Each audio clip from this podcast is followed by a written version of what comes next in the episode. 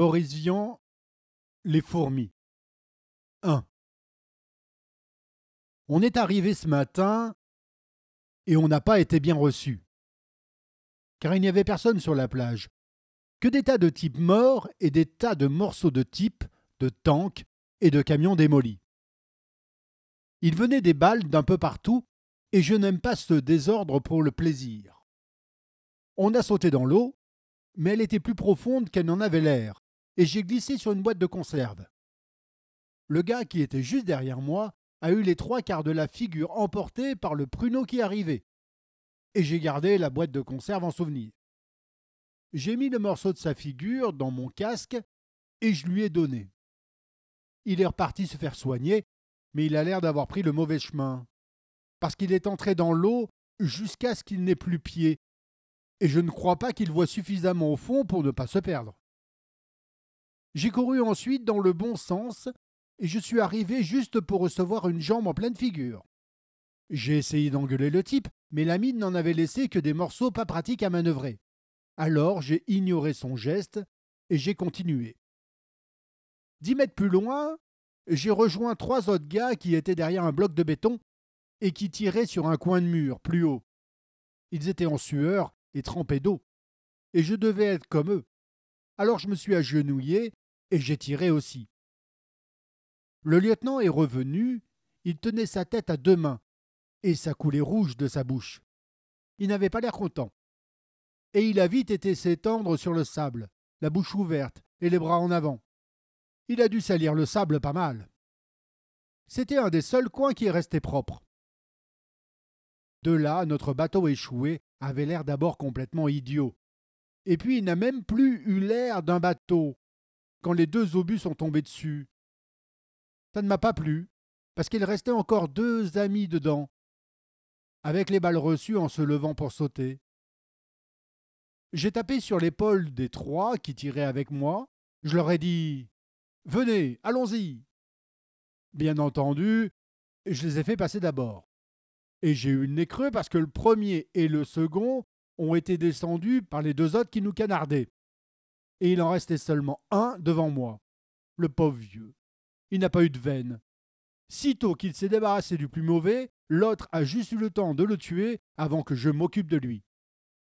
Ces deux salauds, derrière le coin du mur, ils avaient une mitrailleuse et des tas de cartouches. Je l'ai orienté dans l'autre sens et j'ai appuyé. Mais j'ai vite arrêté parce que ça me cassait les oreilles. Et aussi, elles venaient de s'enrayer. Elles doivent être réglées pour ne pas tirer dans le mauvais sens. Là, j'étais à peu près tranquille. Du haut de la plage, on pouvait profiter de la vue. Sur la mer, ça fumait dans tous les coins, et l'eau jaillissait très haut. On voyait aussi des éclairs, des salves, des gros cuirassiers, et leurs obus passaient au-dessus de la tête avec un drôle de bruit sourd, comme un cylindre de son grave foré dans l'air. Le capitaine était arrivé. On restait juste onze. Il a dit que c'était pas beaucoup, mais qu'on se débrouillerait comme ça. Plus tard, on a été complété. Pour l'instant, il nous a fait creuser des trous. Pour dormir, je pensais, mais non, il a fallu qu'on s'y mette et qu'on continue à tirer. Heureusement, ça s'éclaircissait. Il en débarquait maintenant de grosses fournées des bateaux. Mais les poissons leur filaient entre les jambes pour se venger du remue-ménage et la plupart tombaient dans l'eau et se relevaient en râlant comme des perdus. Certains ne se relevaient pas et partaient en flottant avec les vagues. Et le capitaine nous a dit aussitôt de neutraliser le nid de mitrailleuse, qui venait de recommencer à taper en progressant derrière le tank. On s'est mis derrière le tank, moi le dernier, parce que je ne me fie pas beaucoup aux freins de ces engins-là. C'est plus commode de marcher derrière un tank tout de même, parce qu'on n'a plus besoin de s'empêtrer avec les barbelés, et les piquets tombent tout seuls mais je n'aimais pas sa façon d'écrabouiller les cadavres, avec une sorte de bruit qu'on a du mal à se rappeler. Sur le moment, c'est assez caractéristique. Au bout de trois minutes, il a sauté sur une mine, et il s'est mis à brûler. Il a sauté sur une mine, deux des types n'ont pas pu sortir, et le troisième a pu, mais il restait un de ses pieds dans le tank. Et je ne sais pas s'il s'en est aperçu avant de mourir.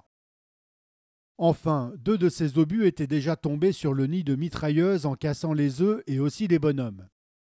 Ceux qui débarquaient ont trouvé une amélioration. Mais alors une batterie anti-char s'est mise à cracher à son tour, et il en est tombé au moins vingt dans l'eau. Moi, je me suis mis à plat ventre. De ma place, je les voyais tirer en me penchant un peu. La carcasse du tank qui flambait me protégeait un peu, et j'ai visé soigneusement. Le pointeur est tombé en se tortillant très fort. J'avais dû taper un peu trop bas. Mais je n'ai pas pu l'achever. Il fallait d'abord que je descende les trois autres. J'ai eu du mal. Heureusement, le bruit du tank qui flambait m'a empêché de les entendre beugler. J'avais mal tué le troisième aussi. Du reste, ça continuait à sauter et à fumer de tous les côtés. J'ai frotté mes yeux un bon coup pour y voir mieux, parce que la sueur m'empêchait de voir, et le capitaine est revenu. Il ne se servait que de son bras gauche. Pouvez-vous me bander le bras droit très serré autour du corps? J'ai dit oui, et j'ai commencé à l'entortiller avec les pansements. Et puis il a quitté le sol des deux pieds à la fois. Et il m'est tombé dessus parce qu'il était arrivé une grenade derrière lui. Il s'est raidi instantanément. Il paraît que ça arrive quand on meurt très fatigué. En tout cas, c'était plus commode pour l'enlever de sur moi. Et puis, j'ai dû m'endormir. Et quand je me suis réveillé, le bruit venait de plus loin. Et un de ces types avec des croix rouges tout autour du casque me versait du café.